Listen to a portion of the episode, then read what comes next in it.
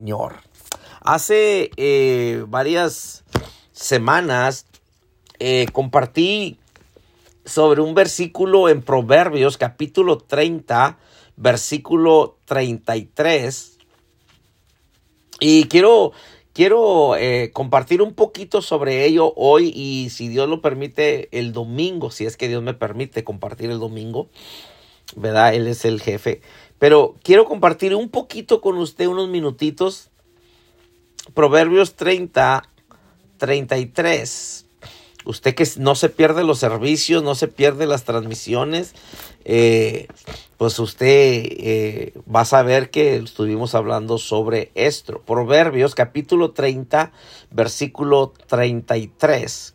Dice así, ciertamente el que bate la leche sacará mantequilla, y el que recio se suena las narices sacará sangre, y el que provoca la ira causará contienda.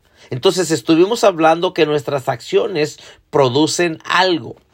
Usted y yo tenemos que saber, hermanos, que nuestras acciones producen algo. La pregunta que deberíamos de hacernos es ¿qué estamos haciendo? ¿Qué acciones estamos tomando?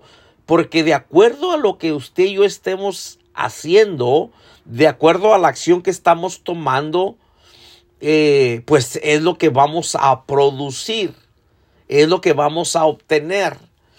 Entonces, eh, note qué interesante. Ciertamente el que bate la leche sacará mantequilla, y el que recio se suena las narices sacará sangre, y el que provoca la ira causará contienda. Entonces, siempre, siempre hay algo que se está produciendo. O sea que nuestras acciones siempre van a producir algo. Y con eso quiero que, que tomemos una porción de la palabra en, en Lucas, Lucas capítulo 11. Voy a leer varios versículos, son, son 13 versículos, pero voy leyendo entre ellos y voy, vamos a ir platicando así nomás poquitito, unos minutitos, solamente para, para eh, recordarnos esta palabra. Le digo, si Dios permite el domingo, probablemente voy a seguir hablando un poquito sobre este este tema, que nuestras acciones producen algo. En otras palabras, siempre estamos produciendo algo.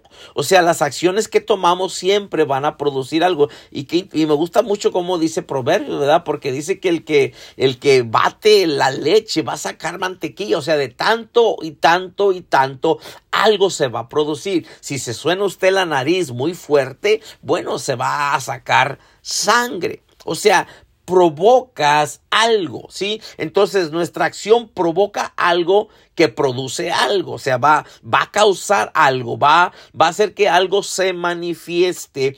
Y en el capítulo 11 del libro de Lucas, eh, aquí uno de los discípulos le dice al Señor, enséñanos a orar.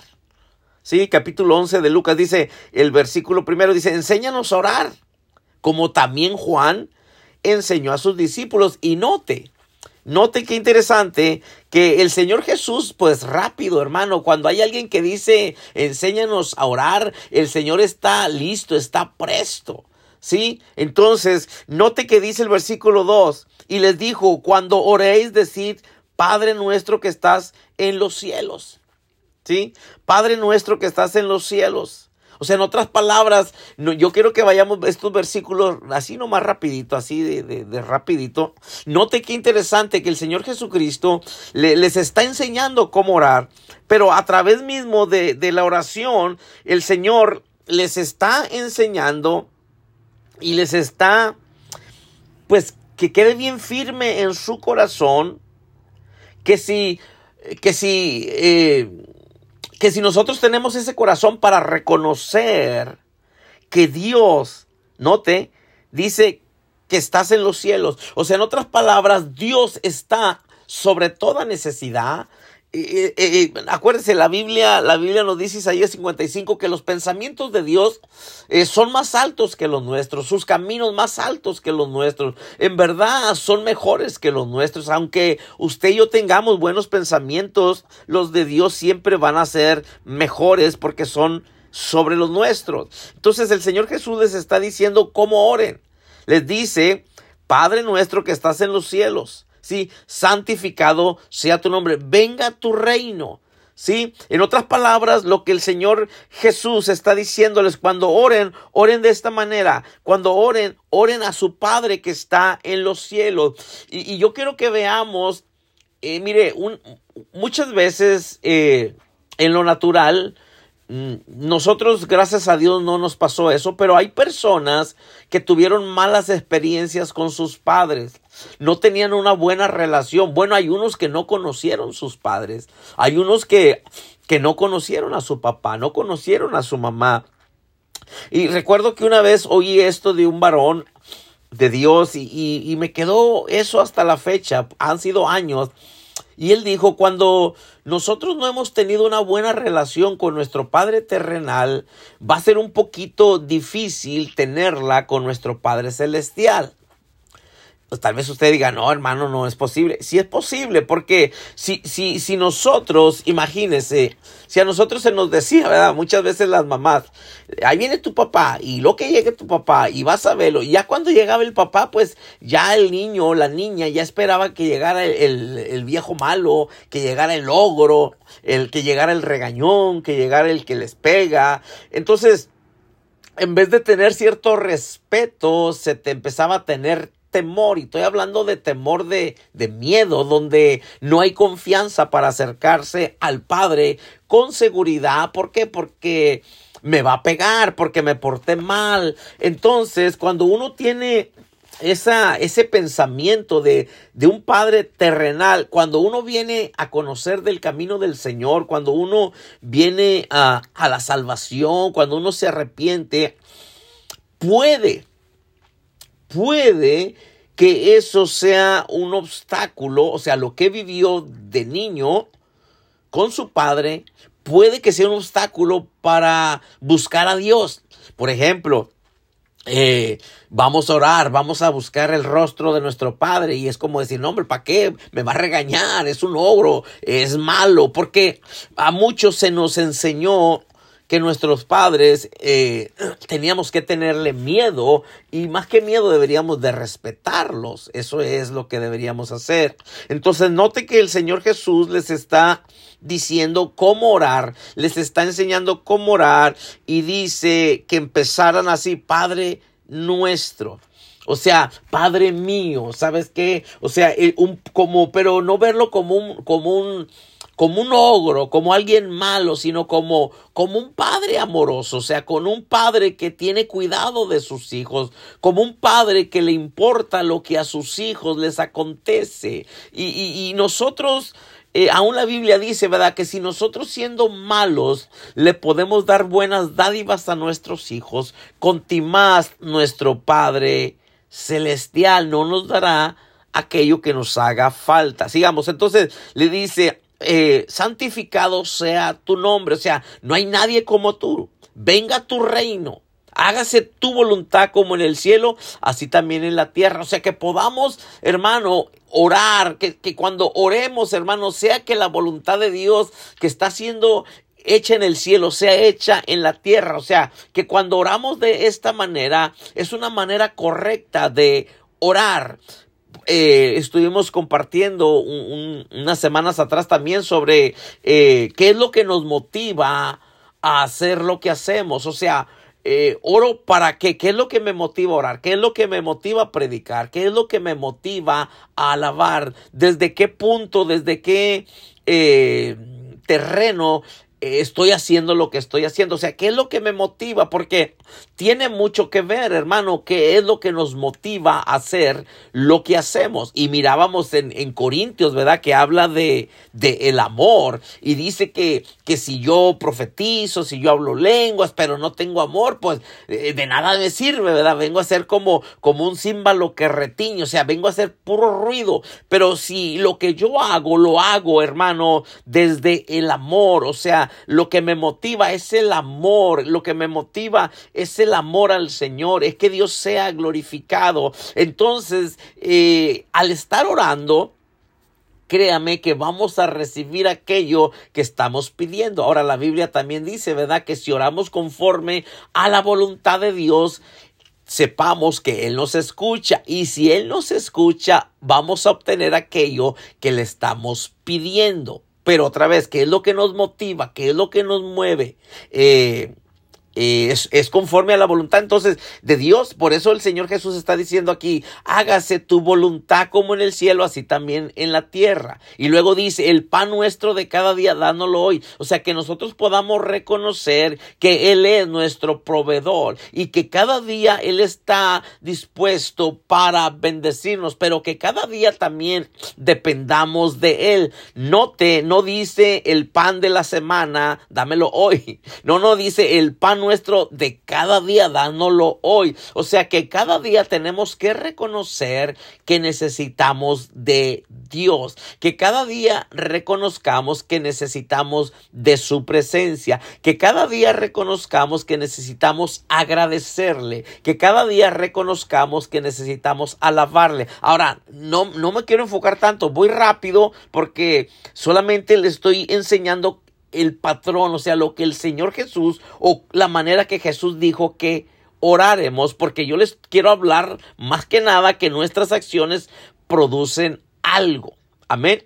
Entonces, y dice, y perdona nuestros pecados porque también nosotros perdonamos a todos los que nos deben. En veces no perdonamos a todos los que nos deben. Y note que dice, y perdónanos nuestros pecados porque también nosotros perdonamos a todos los que nos deben y muchas veces no perdonamos y Dios sí nos perdona. Así que en este día, si alguien te ofendió, pues decídete ya y perdona. Acuérdate que el perdón no es un sentimiento, el perdón es una decisión. Y dice, no nos metas en tentación, mas líbranos del mal. En otras palabras, que tu confianza y la mía estén en Dios. O sea que el Señor Jesús dijo, cuando oren, oren de esta manera, tengan la seguridad. Es por ejemplo como Hebreos, ¿no? Hebreos 11.6 dice, eh, porque sin fe es imposible agradar a Dios, porque es necesario que el que se acerca a Dios crea que le ha y que Dios es que recompensador de los que le buscan. Entonces, quise decirle todo eso rapidito como eh, la forma que el Señor Jesús dijo que oráramos. ¿Por qué? Porque nuestras acciones producen algo. Usted tiene que saber que lo que nosotros hagamos va a producir algo. Entonces, mire lo que dice el versículo 5 ahora sí. Dice, les dijo también, ¿quién de vosotros que tenga un amigo va a él a medianoche y le dice, amigo, préstame tres panes porque un amigo mío ha venido a mí de viaje y no tengo que ponerle delante. Y aquel respondiendo desde adentro le dice, no me molestes, la puerta ya está cerrada y mis niños están conmigo en cama. No puedo levantarme y dártelos. Os digo que aunque no se levante a dárselos por ser su amigo, sin embargo, por su importunidad, se levantará y le dará todo lo que necesite. En otras palabras, hermano, el Señor Jesús nos está hablando a través de este ejemplo o de esta parábola y nos está diciendo que es necesario que podamos recibir, o sea, o para poder recibir es necesario que podamos pedir. Pero, ¿por qué? Porque nuestras acciones producen algo. Y, interesante porque ahí adelante sigue diciendo, yo os digo, ah, perdón, dice, yo, yo os digo, pedir y se os dará, note, ¿sí?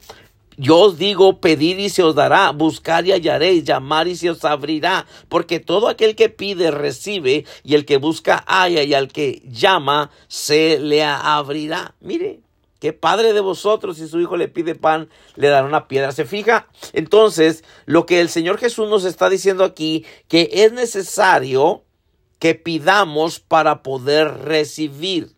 Oiga, Dios, Dios nos garantiza que si pedimos, vamos a poder recibir. Otra vez, volvamos a Proverbios. Dice que el que bate la leche sacará mantequilla. El que recio se suena las narices pues sacará sangre. ¿Qué quiere decir eso? Que nuestras acciones producen algo. Usted y yo debemos de saber que nuestras acciones producen algo. Usted y yo tenemos, hermanos, que tener la seguridad que algo está sucediendo.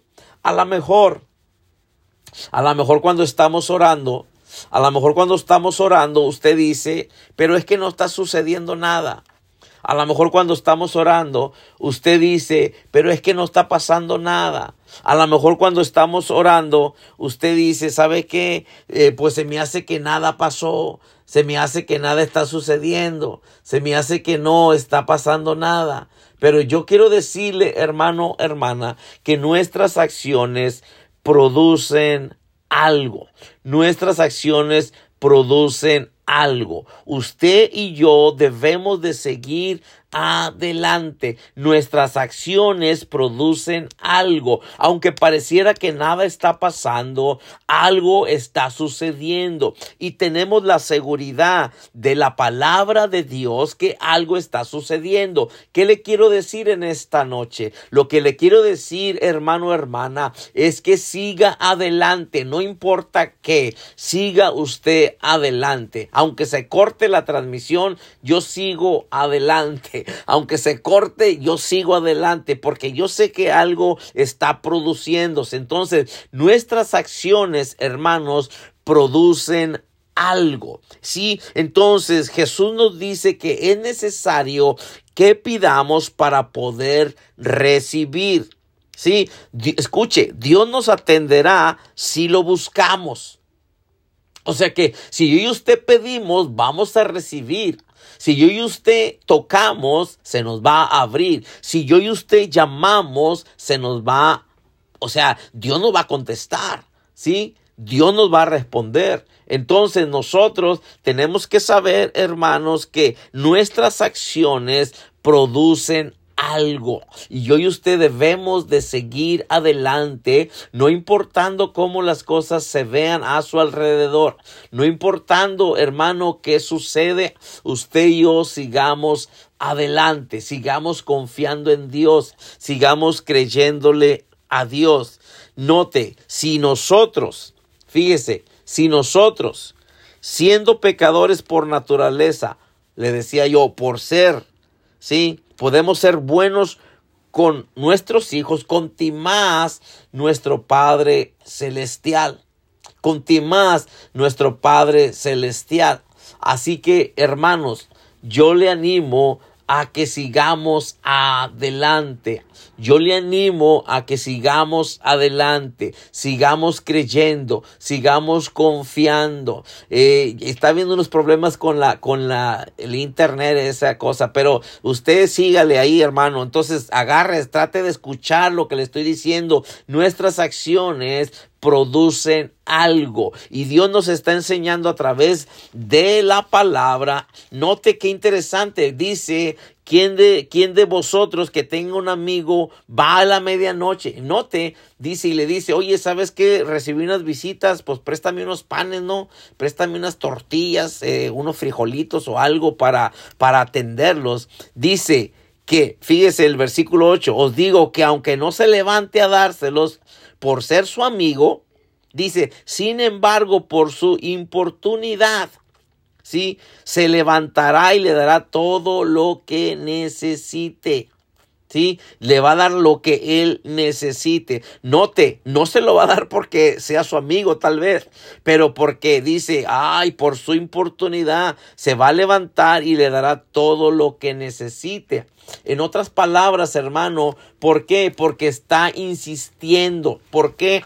Porque está perseverando. ¿Por qué? Porque está buscando. ¿Por qué? Porque está creyendo que su amigo se lo va a dar. Ahora, más nuestro Dios, más Dios. ¿Usted cree que Dios no lo va a hacer? Claro que Dios lo va a hacer. Por eso nosotros debemos de seguir creyendo, debemos de seguir confiando. Y dice el versículo 9, y yo os digo, pedid y se os dará, buscar y hallaréis, llamad y se os abrirá, porque todo aquel que pide, recibe, y el que busca, halla y al que llama se le abrirá. Qué poderoso es esto.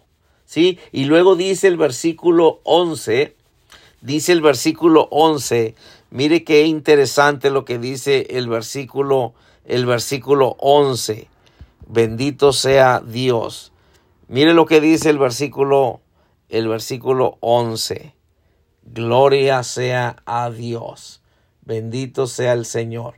Mire lo que dice el versículo 11. Dice, y yo, el versículo 9, perdón, versículo 9 del capítulo 11. Y yo os digo, pedid, pedid, ¿sí? Y se os dará. Buscad y hallaréis. Llamad y se os abrirá. Porque todo aquel que pide, recibe, y el que busca, halla, y al que llama se le abrirá. ¿Qué padre de vosotros, si su hijo le pide pan, le dará una piedra? O si pescado, en lugar de pescado, le dará una serpiente. O si le pide un huevo, le dará un escorpión. ¿Sí? Pues si vosotros, siendo malos, saber dar buenas dádivas a vuestros hijos, cuánto más vuestro Padre Celestial dará el Espíritu Santo a los que se lo pidan. Entonces, otra vez, le repito, nosotros, de acuerdo a la palabra, si siendo pecadores por naturaleza o siendo malos, como dice aquí la palabra, eh, podemos ser buenos con otros o dar buenas cosas a nuestros hijos o a otras personas, contimás nuestro Padre Celestial, que es perfecto en todo y Él es bueno con todos, ¿sí? O sea, Él nos proveerá las cosas beneficiosas que le pidamos, o sea, lo que necesitemos. Por eso le decía, y, qué interesante cuando habla, dice que de ustedes teniendo un amigo, va y le pide pan, le pide esto, le pide aquello, dice, no porque sea su amigo, les va a abrir. ¿Cuántos de ustedes han ido a tocarle la puerta a un amigo porque es su amigo y no les abrió? O no les contestó el teléfono. Pero cuando está insistiendo, cuando está insistiendo, eso provoca que se le abra la puerta. Por eso este hombre dijo, otra vez en el versículo 8, os digo que aunque no se levante a dárselos por ser su amigo, sin embargo, por su importunidad, se levantará y le dará todo lo que necesite. ¿Por qué? Diciendo, ay, porque si no me levanto y se lo doy, aquí va a estar toda la noche, toque y toque y toque, o pide y pide y pide. Ahora imagínate cuando venemos a nuestro Padre. Por eso te digo, nuestras acciones producen algo. Por eso yo te animo, iglesia, hermano, hermana, siga orando.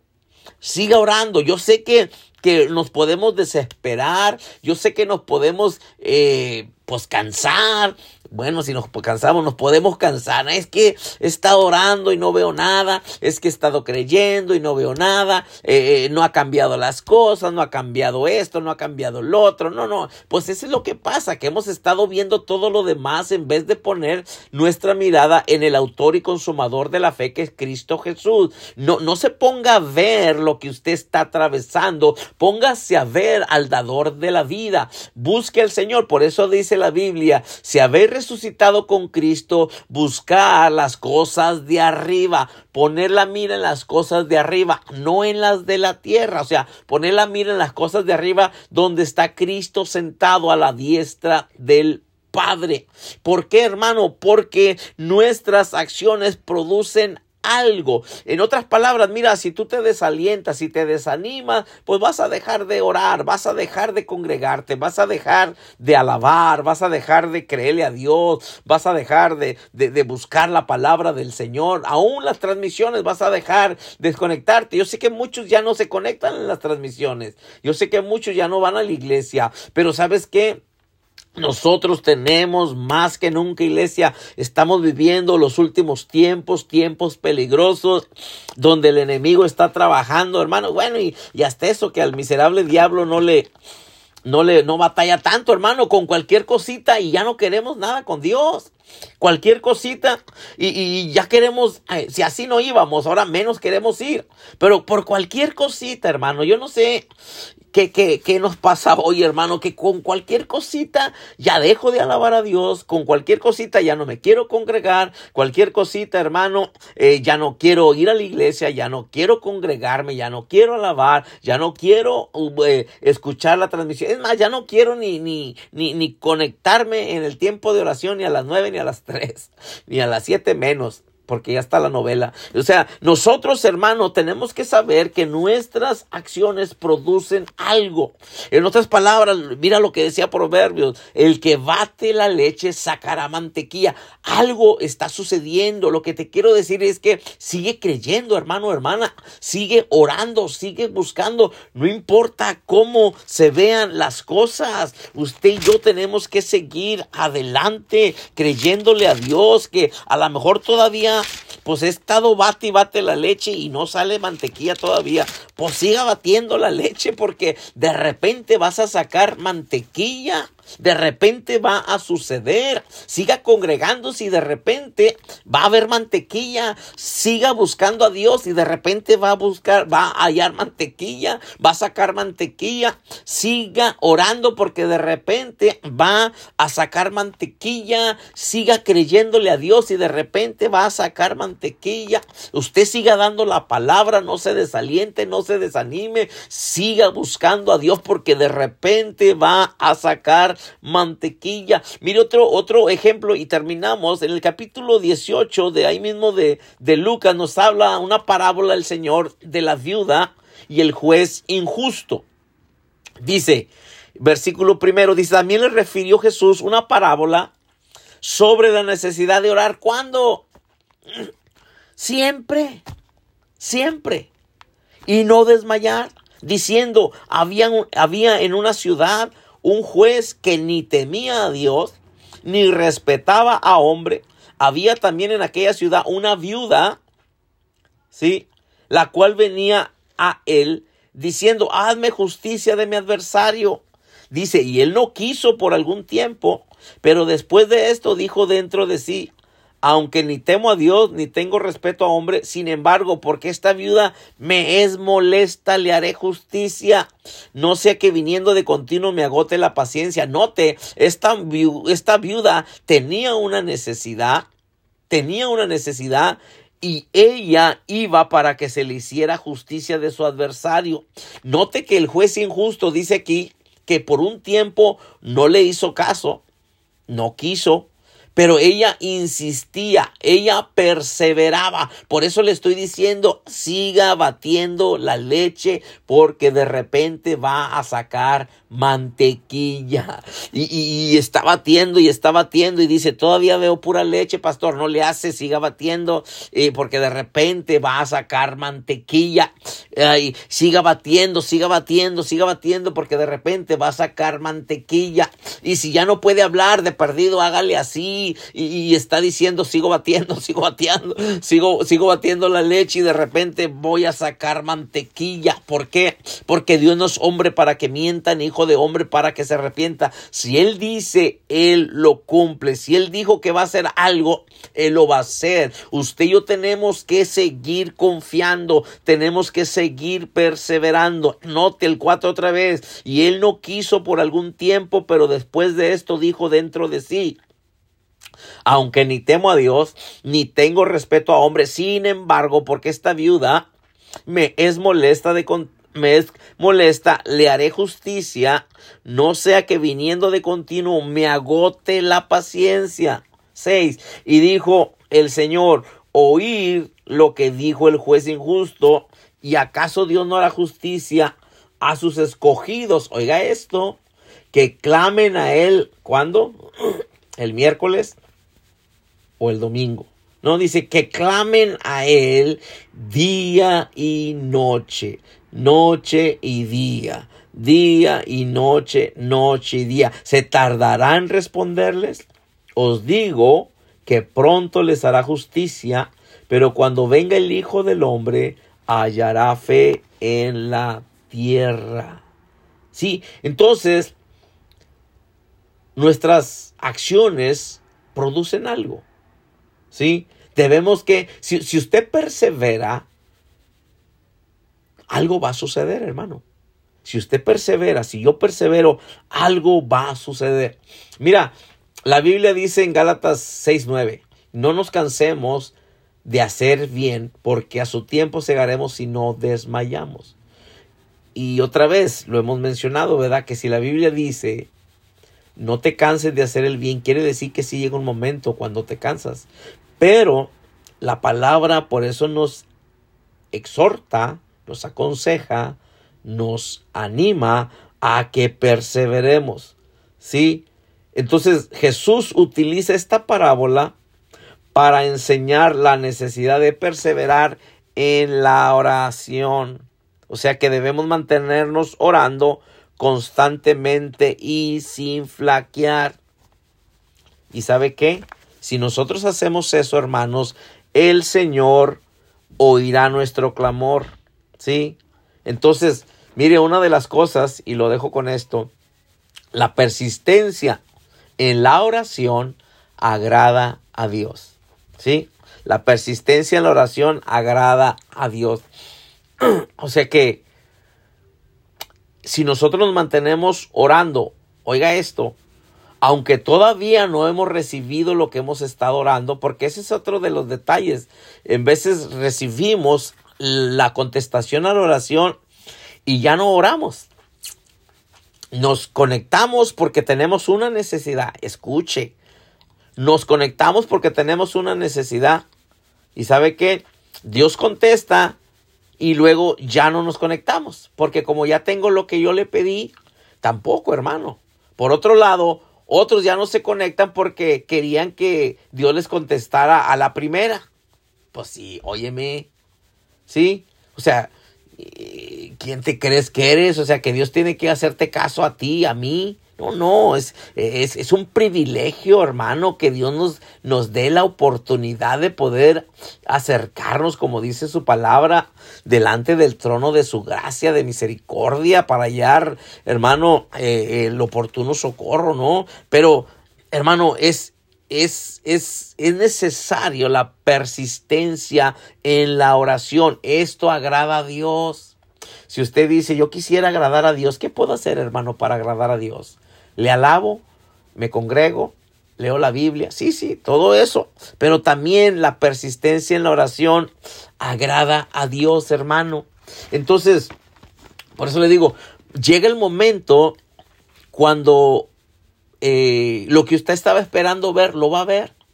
Lo que usted está esperando que suceda va a suceder, porque nuestras acciones producen algo aunque a nuestro ojo natural, oído natural, no se oye nada, no se ve nada, no siento nada, creo que nada está cambiando. Esos son tus ojos, esos son mis ojos, esos son nuestros oídos naturales. Pero usted tiene que saber, hermano, que la persistencia en la oración agrada a Dios.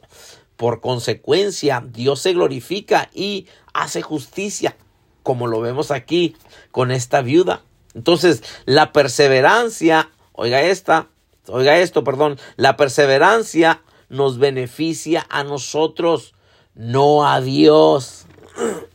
Se lo voy a decir otra vez. La perseverancia nos beneficia a nosotros, no a Dios. No, pues yo ya no voy a orar, pues para que se le quite a Dios porque no me ha contestado. No, hermano, pues tú te lo pierdes. Sí, la perseverancia en la oración, sí, eh, nos beneficia a nosotros. La perseverancia en congregarte nos beneficia o en congregarnos nos beneficia a nosotros, no a Dios.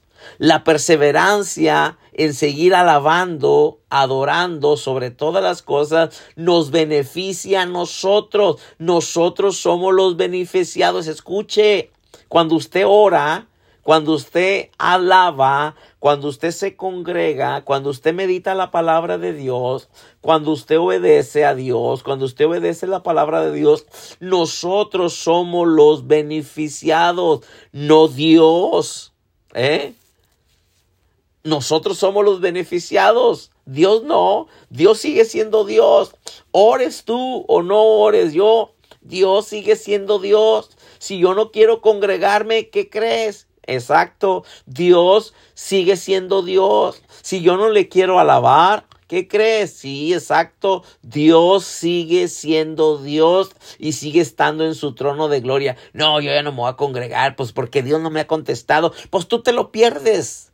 Tú te lo pierdes porque los beneficiados somos nosotros cuando alabamos, cuando buscamos, cuando nos congregamos, cuando le creemos, cuando alabamos, cuando adoramos, cuando nos conectamos, los beneficiados somos nosotros, no Dios. Dios no dice, ay, ahora sí ya me siento bien porque ya se conectó mi hija, mi hijo. No, no, el beneficiado eres tú. Pero también la pérdida te la llevas tú. La pérdida me la llevo yo. Porque nuestras acciones producen algo. Te quiero dejar con este pensamiento. El beneficiado, escucha, el beneficiado de congregarse eres tú. El beneficiado al orar eres tú.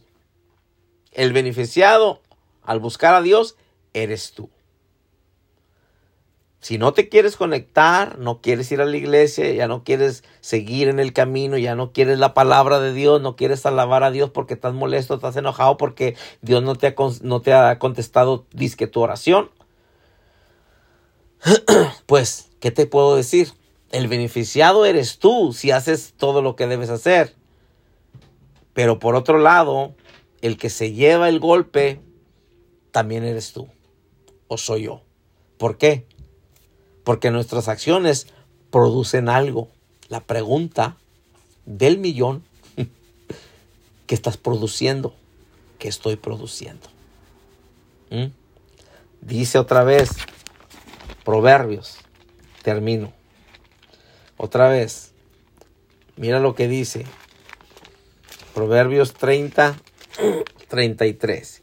Ciertamente el que bate la leche sacará mantequilla. Y el que recio se suena las narices sacará sangre. Y el que provoca la ira causará contienda. Tú escoges, hermano, hermana. ¿Qué quieres producir? El beneficiado eres tú. El que yo y tú nos congreguemos, oremos, busquemos a Dios. Dios no es beneficiado, no es el beneficiado. Nosotros somos los beneficiados. O sea, nosotros somos los que lo necesitamos. ¿Por qué? Porque Él es Dios contigo o sin mí, sin nosotros. Nosotros necesitamos a Dios. Dios no nos necesita a nosotros. Te dejo con ese pensamiento. Vamos a orar. Padre, te damos muchas gracias en esta noche.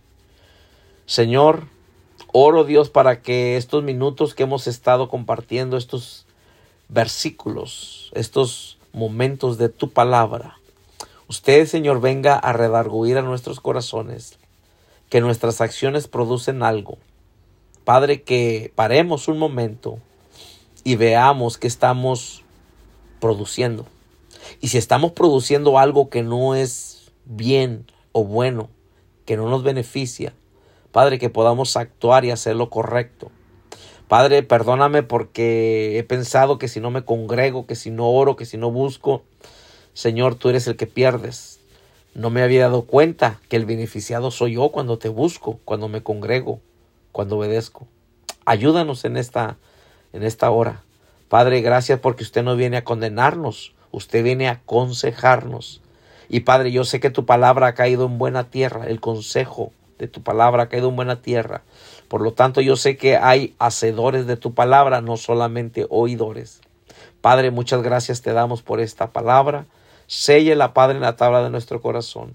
Y ayúdanos cada día, Espíritu Santo, a reconocer que nuestras acciones están produciendo algo. Y que, Señor, que podamos producir, Señor, o accionar y producir aquello que va a glorificar tu nombre. Porque todo lo que te glorifica a ti, Señor, es bueno para nosotros. En el nombre de Jesús. Amén, amén y amén. Pues